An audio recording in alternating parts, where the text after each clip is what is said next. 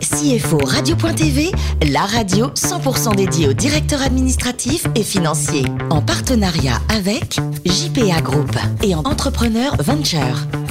Bonjour à toutes et à tous, bienvenue à bord de CFO Radio.tv. Vous êtes plus de 11 000 DAF et dirigeants d'entreprise à nous écouter chaque semaine en podcast. À mes côtés pour co-animer cette émission, Jacques Potvin, président de JP International, 20e groupe mondial d'expertise comptable. Bonjour Jacques. Bonjour Alain. Également présent, Jean-Yves Bajon, président et cofondateur de Smart Trésor. Bonjour Jean-Yves. Bonjour. Et Richard Fremder, qui est rédacteur en chef adjoint de CFO Radio.tv. Alors Richard, euh, bonjour d'abord Richard. Bonjour Alain. Euh, si je vous dis développement durable, bilan carbone, euh, la révolution énergétique, ça vous parle? Est-ce que ça vous gagne tout ça? Disons que c'est des sujets vraiment à la mode hein, et qui vont certainement effectivement dans le bon sens. C'est pour ça qu'aujourd'hui nous recevons Gaël Falchier qui est directeur administratif et financier d'Engie Ineo. Bonjour Gaël. Bonjour. Alors, vous êtes natif de Brest, vous adorez les langues étrangères et forcément, mais vous êtes attiré par l'international. Certainement, c'est ce qui vous fait choisir la finance après l'école de commerce? Oui, c'est euh, un fil rouge et, et, une vraie chance, je crois. La fonction finance euh, dans les groupes internationaux, euh, c'est une de celles, et peut-être même celle, qui permet le plus de, de s'expatrier. Les, les, groupes français aiment bien avoir dans leurs filiales étrangères, nouvellement acquises par exemple, un DAF ou un contrôleur de gestion euh, du pays formé, formé dans le groupe. Vous avez fait plusieurs pays? Europe essentiellement. J'ai la chance de parler plusieurs langues européennes et, et j'ai eu la chance de, de, travailler en Italie, euh, à une époque où le, le, le, service national était obligatoire. Il y avait une forme qui s'appelle VSNE et qui permettait euh, de s'expatrier et d'apprendre dans un, pays étranger. C'était l'Italie pour moi. Euh, et une belle expérience, très, formatrice. Alors vous entrez rapidement chez Général des Eaux et suite, bah, vous le disiez, à votre service national, euh, effectué chez eux d'ailleurs, bah, vous partez dans l'activité transport en Allemagne. Et là, vous recrutez une personne à l'époque et puis euh, 20 ans après... Euh... Ah, ça c'est une anecdote que j'aime bien. Euh, après avoir acheté une société, on, essaie de la faire grandir. Taille de départ, 50 millions d'euros à peu près de la société. Et puis euh, pas mal d'appels d'offres. L'équivalent des TER français là-bas, c'est euh, il y a des appels d'offres qui sont, qui sont lancés. On en gagne plusieurs. Et puis l'entreprise commence à bien se développer. Et puis après, moi, pour des raisons de, carrière, de mobilité, je reviens vers la France et je quitte la société. Et j'y suis retourné l'année dernière. Et c'était un grand plaisir de voir qu'en 20 ans, l'entreprise avait été multipliée par 20. Elle fait maintenant un milliard sur le, sur le marché euh, allemand. Et puis une, une, anecdote sympa de voir que le petit jeune contrôleur de gestion que j'avais recruté à l'époque est maintenant devenu euh, le DAF de cette belle entreprise. Bravo, belle progression encore. Belle histoire, ouais. Et du coup, pour fêter le nouveau millénaire, bah, vous vous dites bah, nouveau millénaire, nouveau siècle, nouveau job, et vous allez chez Suez, chez Cita, plus exactement, euh, la propreté en tant que contrôleur financier. Exactement. Un chasseur de tête m'appelle et me demande si je veux travailler pour le, le leader de l'environnement. Comme je croyais que j'y étais, bah c'était l'autre. c'était l'autre. C'était euh, Suez, ce qui est aujourd'hui le, le, groupe Suez Suez Environnement. Et donc plus particulièrement les métiers de CITA, effectivement. Et là encore plus particulièrement pour m'occuper d'entités euh, européennes, allemandes ou néerlandaises, par exemple. Bah, du coup, forcément, vous allez rejoindre la filière, euh, la filiale pardon allemande à Cologne. Et là, coup de chance, euh, nouvelle loi en Allemagne. Et là-bas, on rigole pas avec les lois, je crois. Hein. Ah, bah, c'est vrai que c'est assez marquant quand à la même époque en France, on avait dit euh, en 2002, il n'y aura plus un seul déchet en décharge. On pourra se baigner dans la Seine et compagnie. Enfin, il y a plein de choses qu'on Voilà, exactement. Quoi, ouais. Bon, des décharges, on, encore, on en ouvre encore en France. Et puis, hein, la, la Seine, on se plus, plus pas, technique. Quoi, ouais. bon, Aubervilliers un peu peut-être. mais en revanche, 31 mai 2005, en Allemagne, des files de camions sur toutes les autoroutes parce que c'était le dernier jour où vous pouviez mettre des, des déchets dans des, dans des, décharges. Après, et nous, on avait des installations pour, le, pour les traiter. On avait des incinérateurs ou des centres de, de traitement biomécanique, comme on les appelle là-bas, pour développer le recyclage. Et enfin, bah, après 4 ans, vous partez à la Lyonnaise des Eaux pour la direction financière, ce qui vous fait travailler les premières années avec l'actuelle patronne d'Engie. Et après 7 ans, vous décidez de la rejoindre chez Engie Ineo, où vous êtes aujourd'hui. Oui, une chance d'avoir travaillé avec euh, cette femme euh, brillante à la tête du groupe euh, aujourd'hui. À l'époque, donc plus proche d'elle dans tout ce qui est Lyonnaise des Eaux, donc les activités d'eau sur le marché français. Jacques? Donc vous jonglez du matin au soir avec les IFRS, les French Gap et, les, US Gap. Quel regard vous portez sur l'évolution des normes et les difficultés que ça vous pose? Euh, les IFRS, c'est pour tout le monde, effectivement, dans ces, dans ces, dans ces groupes internationaux. Euh, et c'est un vrai challenge, surtout au moment où on achète des sociétés. Ça peut nous arriver. Mmh. Euh, en Suède, récemment, euh, on a fait quelques futures acquisitions, quelques projets en cours, et ce sera, euh, ce sera un sujet au moment de l'intégration. Effectivement, les adapter euh, à, ces, à ces normes.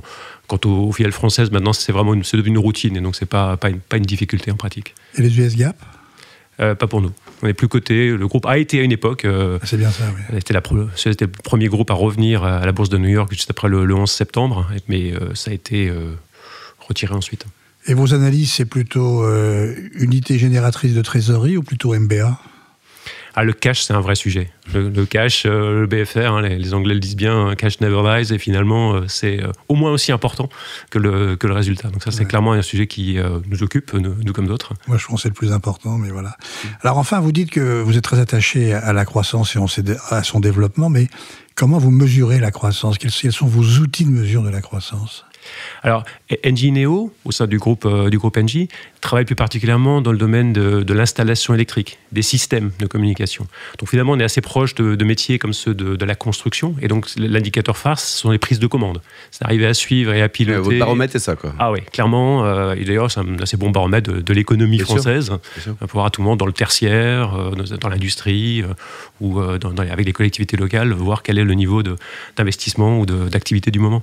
Enfin, Enfin, j'ai pas le plaisir de vous rencontrer, mais on a travaillé en son temps notre cabinet pour CITA. Ah oui euh, Et on a travaillé pour INEO à une certaine période, donc il y a deux là. Mais vous n'étiez pas encore là, je crois. on peut continuer. Mais on peut recommencer. Moi, vous m'avez appris euh, le Cash Never Lies. Moi, je connais Money Never Sleeps euh, de Wall Street, du film bien connu. juste pour revenir sur votre pitch, parce qu'effectivement, on aime bien les pitchs des grands groupes, parce qu'effectivement, ils, décoiffent pas mal et ils annoncent le futur. Vous parlez de, de transition zéro carbone, mais ça veut dire quoi concrètement? Et d'ailleurs, c'est quoi le, le, business, le core business INEO? Alors, la transition zéro carbone, c'est euh, peut-être la formule qui a été euh, développée tout récemment par, euh, par le groupe et par Isabelle Cocher pour accompagner nos clients. et vous pouvez constater que des villes, Paris, des villes américaines, ou bien des groupes, ont eux-mêmes fixé cet objectif avec souvent une date, en 2030 ou en 2050 ou en 2040 suivant les groupes, être capable de ne plus dégager de, de CO2. Donc comme on est euh, chez Engie et chez Engie Neo en particulier, en tant que systémier, en tant qu'installateur, on est capable de proposer des solutions pour que les grands groupes ou les collectivités locales ou les PME euh, puissent euh, améliorer leur bilan carbone, utiliser des lampes en, LED pour prendre un seul exemple très concret. D'accord. Quelle est la part que vous réservez dans ces grands groupes justement à la collaboration avec des startups sur toutes ces idées novatrices? C'est vraiment important maintenant. Euh, alors je dirais les PME en général et, euh, et, les startups en particulier.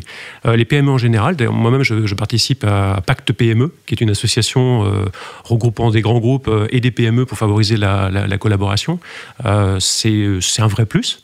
Euh, c'est un vrai plus. D'ailleurs, c'est aussi une exigence souvent sur, le Grand Paris, pour prendre un exemple, sur des marchés sur lesquels c'est même devenu une obligation de travailler avec des PME. Et au sein des PME, les, les startups euh, amènent beaucoup de beaucoup d'innovations, beaucoup de beaucoup d'idées nouvelles.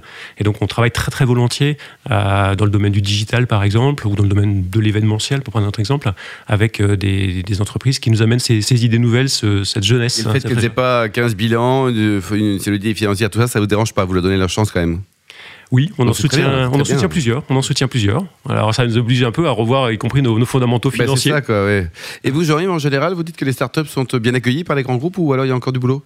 Moi, je pense globalement, euh, il y a un discours officiel et puis il y a aussi effectivement des réalisations pratiques mmh. qui sont euh, très nombreuses. Je le vois en tant que financeur de, de, de start-up qui travaillent avec des grands groupes. Simplement, les start-up et notamment les, les, PME de croissance se plaignent en général des délais de paiement. Ah, alors ça, c'est Alors moi, ça fait mon core business, mais euh, c'est pas une raison pour s'en féliciter. C'est vrai que les grands groupes et les start-up, vous en pensez quoi de, de, de, politique, celle de la prise de pouvoir total et celle de la, du pouvoir partagé.